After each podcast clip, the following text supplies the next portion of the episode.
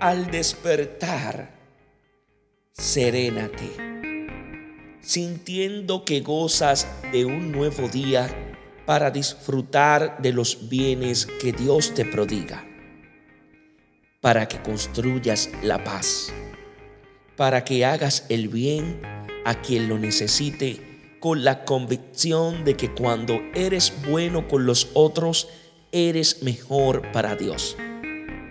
Agradece al Creador el precioso don de la vida y la posibilidad de crecer espiritualmente siendo un factor efectivo de promoción integral para muchos en el medio social en que Dios te ha puesto.